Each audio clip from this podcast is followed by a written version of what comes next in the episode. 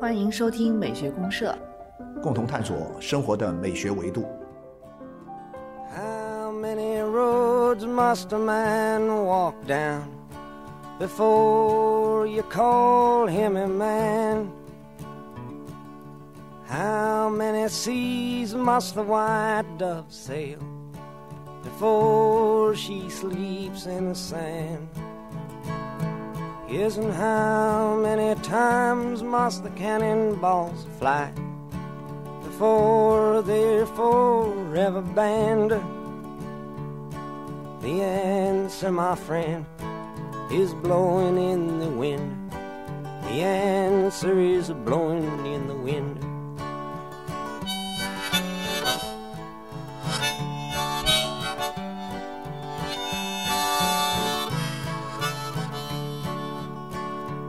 ？Yes, and how many years can a mountain exist before it is washed to the 亲爱的听众朋友，大家好，我是小明老师我是可可老师，欢迎大家啊，欢迎大家。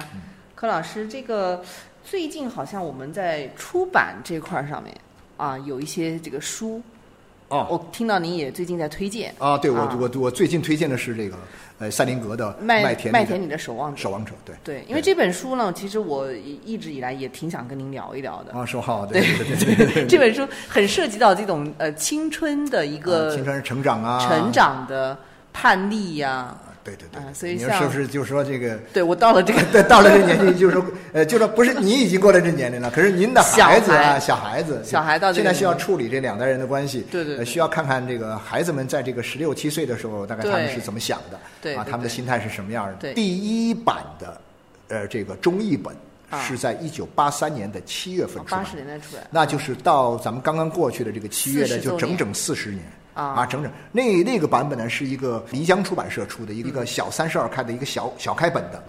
封面是后面是纽约的高楼大厦，哦然后前面是霍尔顿的这个迷惘和和这个惊惊讶的表情啊，就一个头像、哦啊，那个作品。我看的好像是译林出版社。你看的是译林，那个出版社是最早的一个，就是漓江的这个。啊绝，对，那咱们这个七月份来聊一聊这个麦田里的守望者，也很应景。那咱们不是刚过了吗？刚刚过七月，刚过七月份也没事。我们就那个，因为七月太热了嘛，啊，然后在对八月份稍微凉快点了，我们来聊一聊。对对对哎，这个音乐我选的这个音乐呢是这个鲍勃迪伦的音乐。啊那就刚好。您都一听出来了，答案在风中飘，对对对。啊，就是感觉到其实有点儿还蛮契合，蛮契合这个，当然这个故事呢，因为这个故事是在一九五一年出版的，嗯，然后呢，那我们就假定就是五十四十年代末五十年代初那个时候的一个故事，对，那然后鲍勃迪伦呢，这个这张碟呢是六二60年前后六十年代出的一个，嗯。差不多十年啊，过了十年，他们中间经历了什么垮掉的一代啊，啊迷惘的啊一代啊，很多一代对对对没错没错就都有很强的关一代一代联性。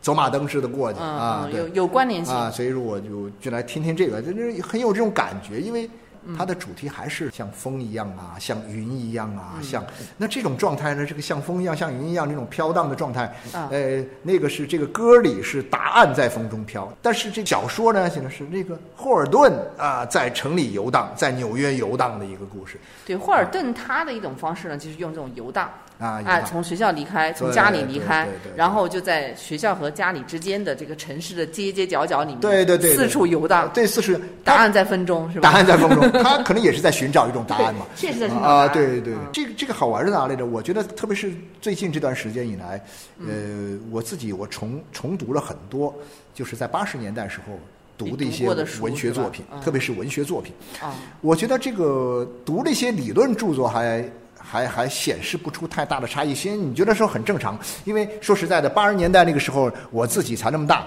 啊，十十来二十岁，很多理论书是读不懂的嘛啊啊，那是很正常。比如说我当年我就开始读，我八几年的时候我开始读这个。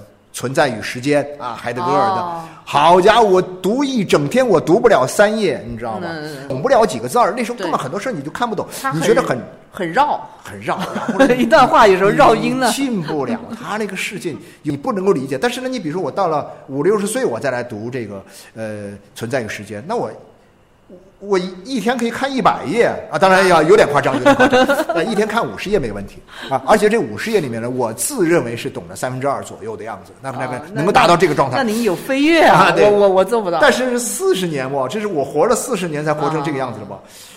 但是呢，读小说不一样，嗯，读小说你当时你就能够读懂，嗯，大概就能读懂。但是你今天再读，你会发现你还是能够懂，但是你今天的懂跟当年的懂它不一样，不一样，啊。这个这个是的，当年你看到的东西跟你现在看到的东西，你发现有很大的不同。很大的不一样啊对，这个我也是有体会。前段时间我们不是聊那个米兰昆德拉，对对对对对我就是也也是有这个深刻体会。是是是生命中不能承受之轻，之前和现在你是完全 不同不同不同的。那麦田，你的守望者是不是您也有这样的感觉？我有这种感觉，我很强烈哈，就是我相信嗯可能您当年在读这作品的时候，可能也差不多。就是说一开始我们假定你说是在一个相对比较年轻的这个状态读，嗯对对，我发现现在很多年轻人呢，他基本上中学就读过，但是我那时候没这个条件。我是九十年代读的，啊，我中学的时候还没有《麦田守望者》啊，肯定没有啊，那时候还没有改革开放还没开始呢。啊但是呢，我读它是一九八三年，就是刚说的这个版本。哦那你读得啊，就离江出版社，我是嗯四十年前读的。四十年前读这版本的时候呢，一看就被这个霍尔顿这个这孩子给迷住了。哦那我当时我读的时候也才二十岁、二十一岁的样子，啊，那就说明就比他你跟他有共鸣，有共鸣。我比他才最多才大几岁嘛，对，所以有共鸣。我比他才大六岁，他十六岁，我二十一岁读，你那时候也是哦大五岁。也是个叛逆叛逆青年吗？表面上看不出来，表面，但是比如说我在我爸妈面前，我肯定装的很乖的样子，很乖但是我内心很叛逆啊。然后我对对那个霍尔顿那套做法，比如说我就会很想，就那个年代，就整个的八十年代，很多年轻人呢都喜欢那种感觉啊，哇，要把自己。放逐出去，让把自己啊、哦逃避出去也好，放逐出去也好，或者说呃出去流浪。比如说我们那时候最喜欢的歌是《橄榄树》啊，十三毛的。然后呢，同样的，你看霍尔顿的时候，哇，这孩子很了不起啊，对。他就是让学校把他开除了，开除就开除呗。对。然后呢，满不在乎。呃满不在乎，顶着乱糟糟的头发，对。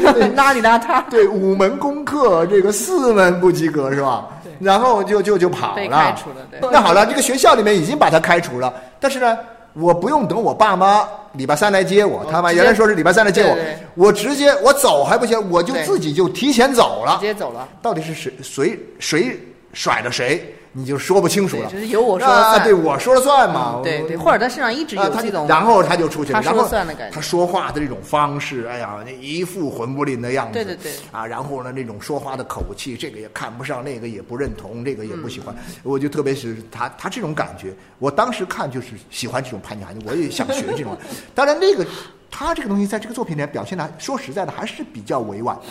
等到再过若干年以后，我当时读哈八三八四年读的时候，啊等到再过若干年，大概到了八七八八年的时候，王王朔的小说出来啊了，，那个就啊，那不得了，那就觉得说，那我觉得所有那些全是他的一个在中国的一个落地的一个版本啊，就这种人，最后我们把这个东西概括成为什么呢？就所谓的反英雄啊、反崇高啊，呃，就这些东西就出来了。当时就是这种感觉，嗯，他啊他这个代表的呢，其实在一开始你会感觉他是非主流，嗯但后来没有想到他发展起来以后，声势浩大，都绝对成为了主流啊，对，这很主流啊。成为了一种青年人的很主流的东西。没错，没错，没错。对，就很多人非常倾向于，就是说喜欢这都样的是这个状态。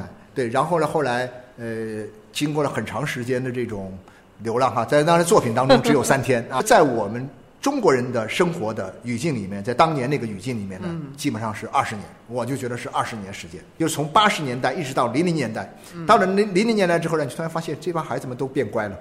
啊，表面上。啊，至少表面上吧，对对对对对表面上，表面上变乖了。然后呢，这孩子们都听话了，嗯。然后呢，就像霍尔顿最后也还是回了家一样，对啊，然后呢，当然霍尔顿回家是得了病啊，然后还还他应该也是心理啊，心理精神上上精神上有问题啊，精神上有问题去看病。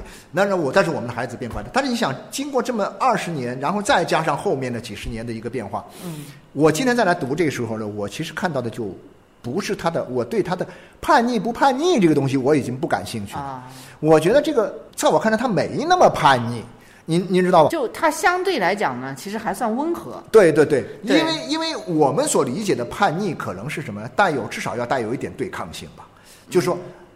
你像在王朔那小说里面，直接的那种蔑视你啊，然后呢，那个什么嘲笑你啊，很多东西，他这个东西似乎都没有很明显的这种倾向，更没有说连他连他连打群架都不打啊，这孩子，哎，他都不跟人打群架，他自己一个人，他他其实是一种什么呢？他其实更多的是一种逃避。啊，我把自己从这个体制的管束里面，我逃出来还不行吗？驯化里面出来啊，就是一种啊一种高度驯化了的这样一种社会的制度里面，我不是去打碎这种他也感觉无力打碎不？他是无力打碎，肯定无力了。你哪里搞得过他呢？对不对啊？然后呢，他就那我逃还不行吗？嗯所以他就逃出去了。我逃我也不回家，那我就在城里就瞎逛啊，反正手上那么点儿钱，然后呢我就。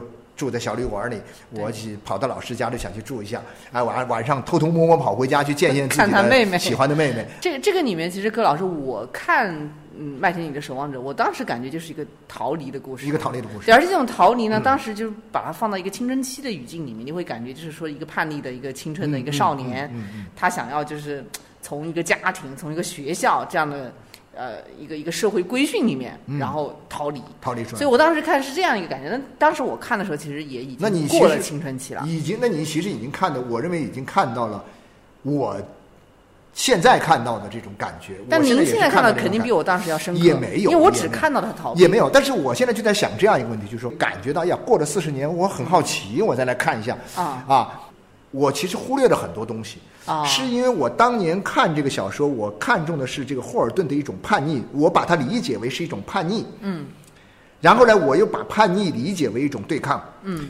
所以呢，我就会忽略在我的小孩在这十六七岁的这个年龄呢，这个所谓的叛逆期里面，嗯。这个青春期叛逆期里面，他们的很多表现。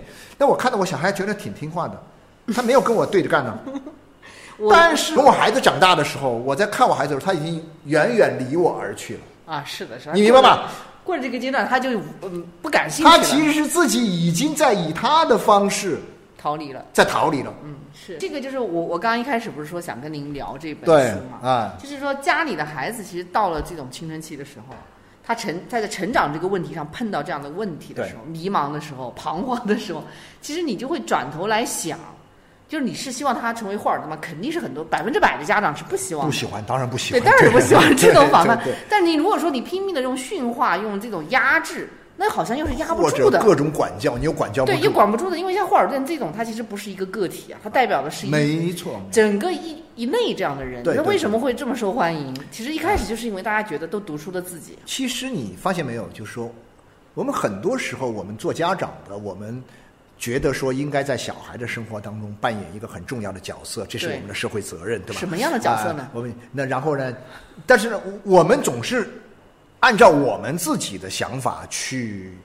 对小孩先做一个设定，嗯，啊，比如说小孩的功课不好，可能他是不爱学习，嗯，啊，呃，他不爱学，那我得想法让他爱学习，对，小孩说话呢，你看他没礼貌，可能是因为他可能身边的一些朋友教坏了朋友，都是一些坏孩子，没没有好学的满嘴脏话什么的。好了，我也让他赶紧跟这帮人屏蔽一下，啊，然后把他引到正道上来，就等等这些东西。然后小孩整天胡思乱想，你会觉得哎呀，这些胡思乱想的东西，他又落不到实处，又不能转化为很有效的转化为他学习的动力，或或者说，呃，考出一个好的成绩或者怎么怎么样的时候，你就会。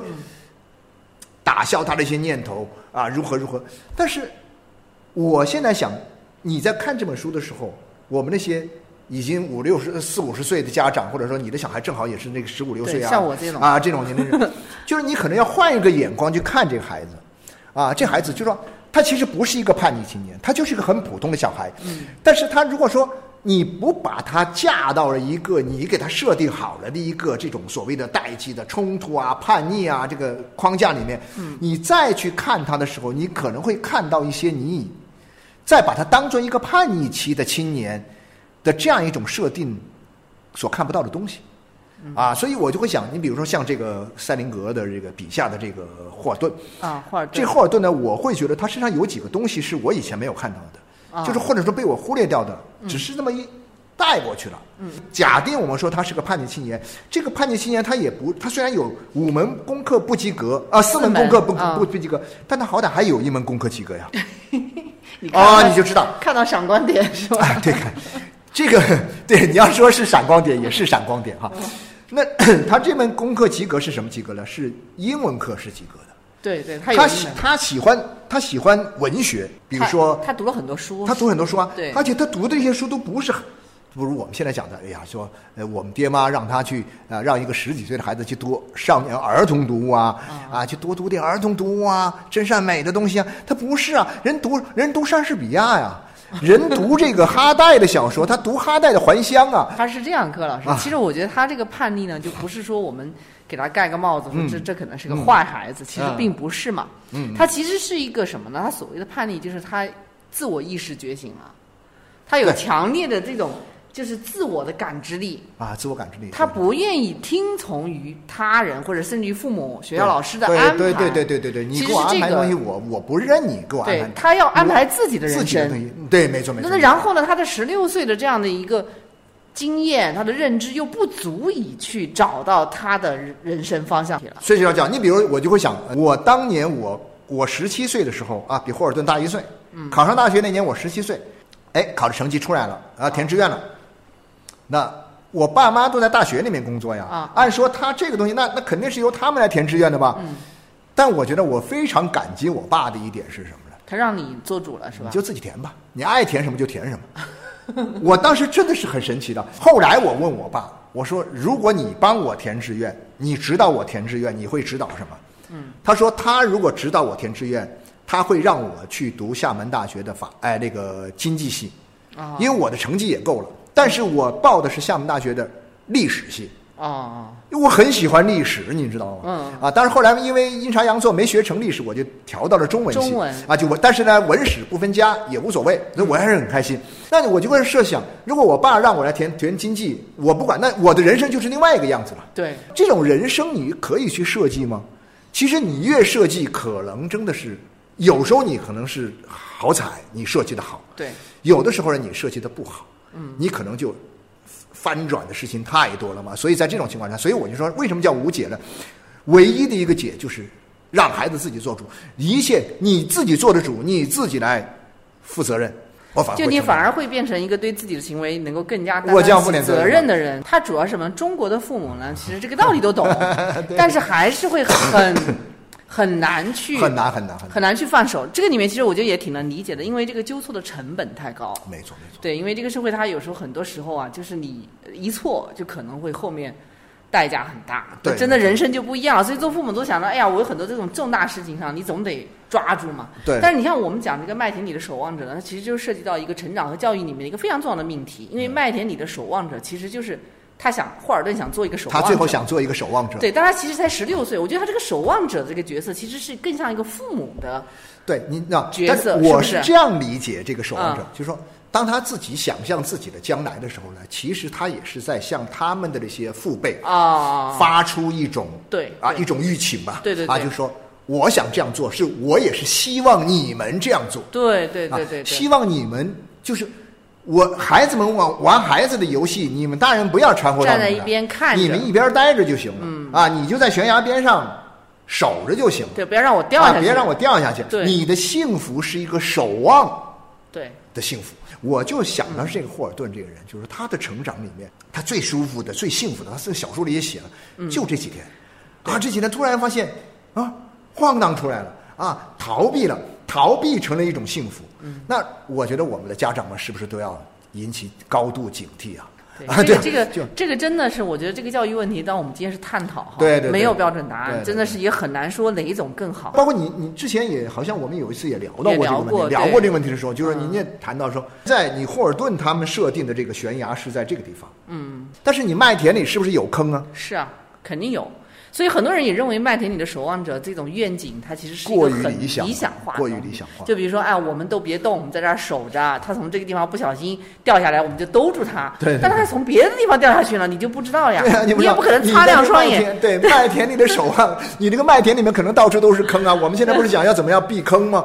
对啊，这个社会坑这么多，你又避不开，天哪！对，那而且这种这种驯化，它也不是说是我一下子就能成的，它是一个缓慢的过程。没错没错，是一个对你像霍尔顿这种，他就一下子就是马上就撒丫就走了。对对对对呀，你他父母其实都不知道他偷偷都还不知道呀，都还不知道偷偷。又做了这么多事情，对甚至要把他妹妹要带走。对对对对，不过主要是他妹妹没带啊，主要是他妹妹想跟啊他他走自己想走。对，但是这种情况你想想看，就是说完全不可控了。对对对啊，从一个父母角度上来讲，对这种事情就很可怕。所以你为了避免这样的事情，你肯定是很早你就要开始做驯化。化。嗯，所以到底是做一个驯化还是做一个守望？这对父母来讲，一直是一个非常纠结矛盾的事矛盾的事情。但是你发现你发现没有，就是说一个人的这个最后哈、他假定说他的一种成功吧，啊某种成功，呃，他可能会出现在几种什么样的情况之下呢？比如说出现在一种就是你失控了的情况，啊，就是说你要驯化驯化，但是你驯化失控了，嗯结果他反而呢阴差阳错。嗯啊，阴差阳错，他成功了啊啊，有没有这种情况？有很多这种哈。但是呢，这个对家长来说，在他还没有成功之前，你你你你失控，但是呢，他还没有成功的这这中间的这个漫长的过程当中，非常痛苦的很痛苦啊！天哪，对非常痛苦简直看不到看不到一点这个 曙光。没错没错，这就很有很多就是这种这样的哈。然后还有一种是什么呢？还有一种这个，我认为就是就类似于像这种你所谓失控的状态是什么？他一直很乖，他一直很乖呀、一直很乖，一直很乖。但是呢，他是他成功了，但是他成功是什么呢？他是在你这条表面上你是他是按照你的办法在做，对但是他在另外一个方面他成功了。还有一种可能性，柯老师就是这个孩子非常乖，一直非常乖，啊很听话，成绩优秀，什么都非常好，啊极其完美。啊但实际上他一直在压抑，对，然后有一天他就有可能他在另外一个出口出来了。那所以我我有时候会想到那个什么，比如说呃，我就看两个这个两个美国的当代诗人，都是啊美国的顶级的啊，当代顶级的诗人。啊他们都不是专业写诗的人。啊，一个是什么呢？一个是这个呃华莱士，哎不，就是叫华莱士这个呃史蒂文斯。啊，史蒂文斯。史蒂文斯，啊。那是美国当代顶级的诗人，还有一个叫威廉卡洛斯威廉斯。啊这两个人呢，其实都是你看他社会身份呢、都很乖的，啊而且都很成功的。啊一个是当地的他的家乡的成功的牙医，那个、啊最厉害的牙医，啊，给人拔牙像余华那种给人拔牙的啊。那余华是个不成功的牙医是吧？他逃了，他自己说他不成啊功，对，他拔了很多牙，但是他后来跑了，跑跑去写作了，在写作里面成功了，他拔牙不成功他写作成功了。但是呢，这个谁呢？威廉斯威廉卡罗呃威廉斯啊，他这个拔牙也很成功，但是他最后写诗的地位提高了。啊他写的诗歌在美国当代的这个世上算是一派的宗师。嗯，然后那个叫什么？那个呃史史蒂文斯他也一样啊。史蒂文斯是一个保险公司的这个老总嘛。嗯，哇，是个整天西装革履，你看他那照片根本不像个诗人啊。同样，你看威廉斯的照片也不像个诗人。嗯，一个牙医穿个白大褂，哇，在自己的那个牙科诊所里面啊，给人家磨牙啊，那个磨牙。然后这个威廉斯，哎呀，穿那个西装革履，跟人去谈谈大买卖、谈保险啊什么的，收入都很高。但是他们的写诗写的一流。就说你能讲到一个人的人生，有的时候真的是很难。非非常不好说。啊你包括你您刚才讲这个，我就想起来卡夫卡不是也是那卡夫卡也一样啊，对呀、对呀、就。是在西方国家里面呢，他其实人的这种自我的东西，他会苏醒的比较明显。对，所以但是我觉得，作为一个家长而言，其实我们更愿意看见他去做一个稳定的牙医对啊，而不是看见他去做一个痛苦的一个诗人。啊，或者说像那个谁一样，像卡夫卡一样，我宁可他在帝国的保险公司里面做一个收入啊，保险员。嗯对，但是你包括上，你作为一个家长来讲，你是希望孩子早点有这种自我意识，对早点有这种自我感知力，还是希望他干脆就糊涂一点、懵懂一点，就在你的安排下按部就班的啊走向人生的某种你认为是坦呃，途的地方。我其实我觉得嘛这是个矛盾不？可能这东西就是那这个事情最后呢就没有一个所谓的一般性的、啊、答案这种答案啊，嗯，确实那就是每一个家庭都不一样，都不一样，而且每个孩子都不一样，每个孩子都不一样，都不一样啊，对每个孩子和父母的关系。那我觉得事实上像霍尔顿这种故事，它至少告诉了我们一种什么呢？呃，可能性吧，就是嗯也许我们去做一个守望者，让孩子自由的、快乐的成长。嗯那那就你爱怎么着，那我随之这个社会会慢慢的改变。比如说我对一个孩子的这种，呃，他的一个评判评价。我只要他是个健康的，是个快乐的，他也许事业上没什么成就啊，就做一个很普通的一个小白领也无所谓，只要你快乐啊，只要你能够愿意啊。所以我以前听那个看那个于坚写的一篇东西啊于坚啊，于坚那个诗人，他有一次在美国去写去参加一个笔会啊，一个写作。他那个写作的时候，他就到一个小镇上，就住在那小镇上住了一段时间，每天就去一个餐馆吃饭。后来就跟那个餐馆里面一个老一个老头儿啊，一个服务员儿啊熟了，那服务员就跟他讲他的故事。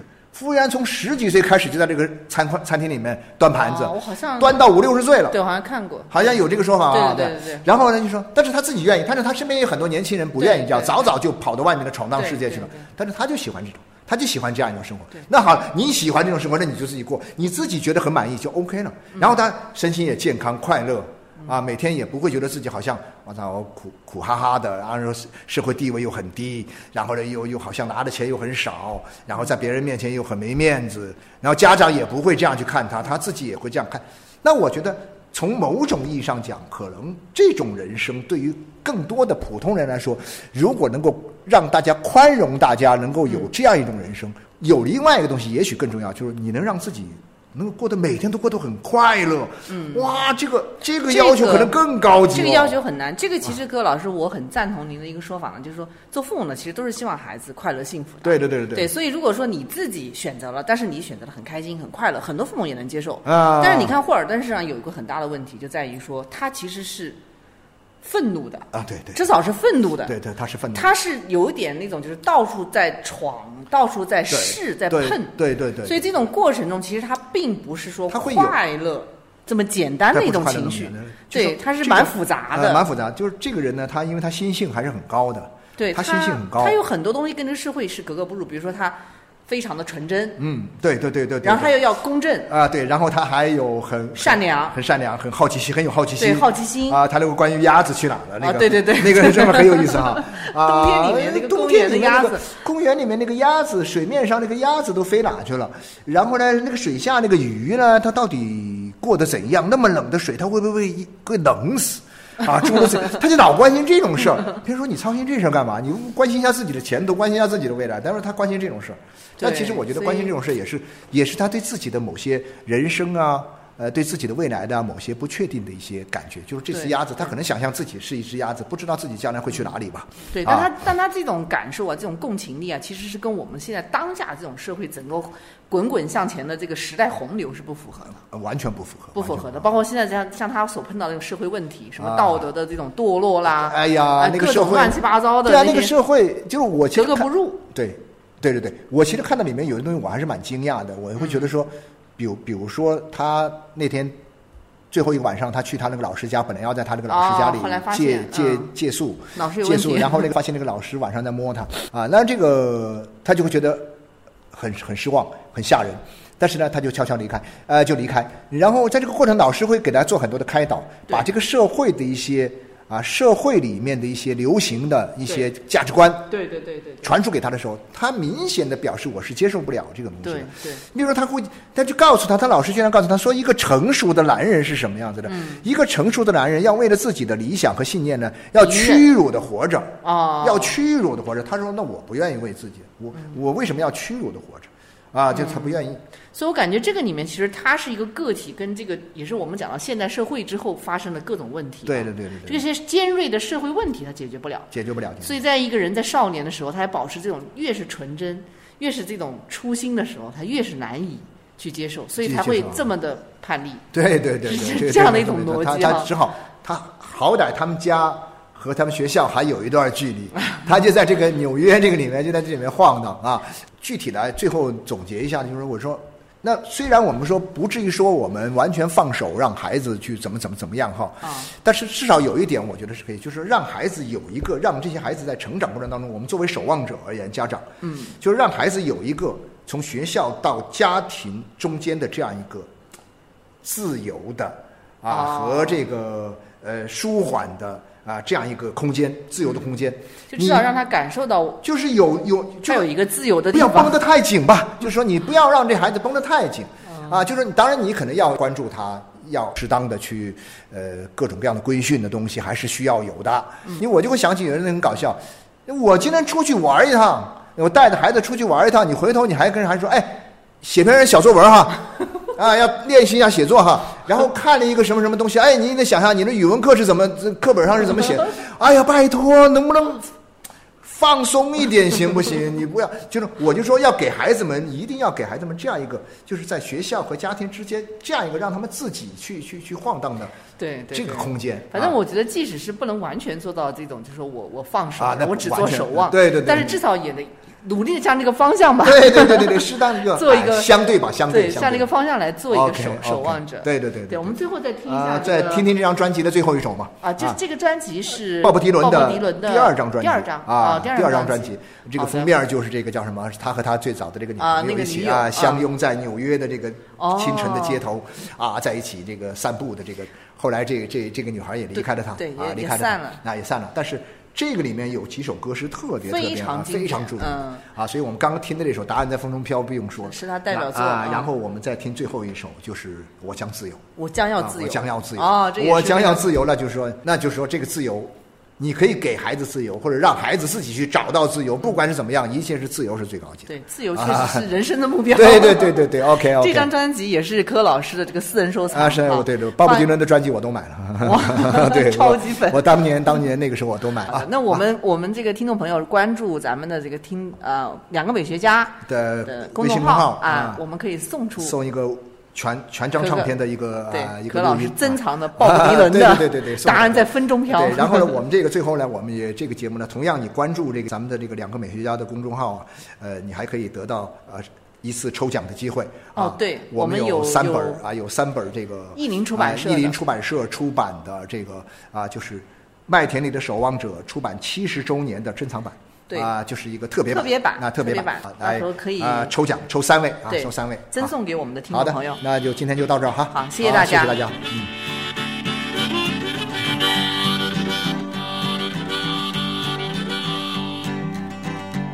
Well, it took me a woman late last night. I was three fourths drunk. She looked alright.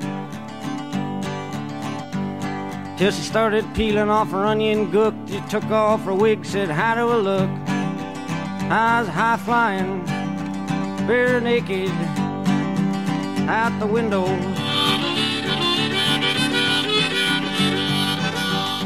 Well, sometimes I might get drunk, walk like a duck and smell like a skunk. Don't hurt me none, don't hurt my pride, cause I got my little lady right by my side. She's a trying to hide, pretending she don't know me,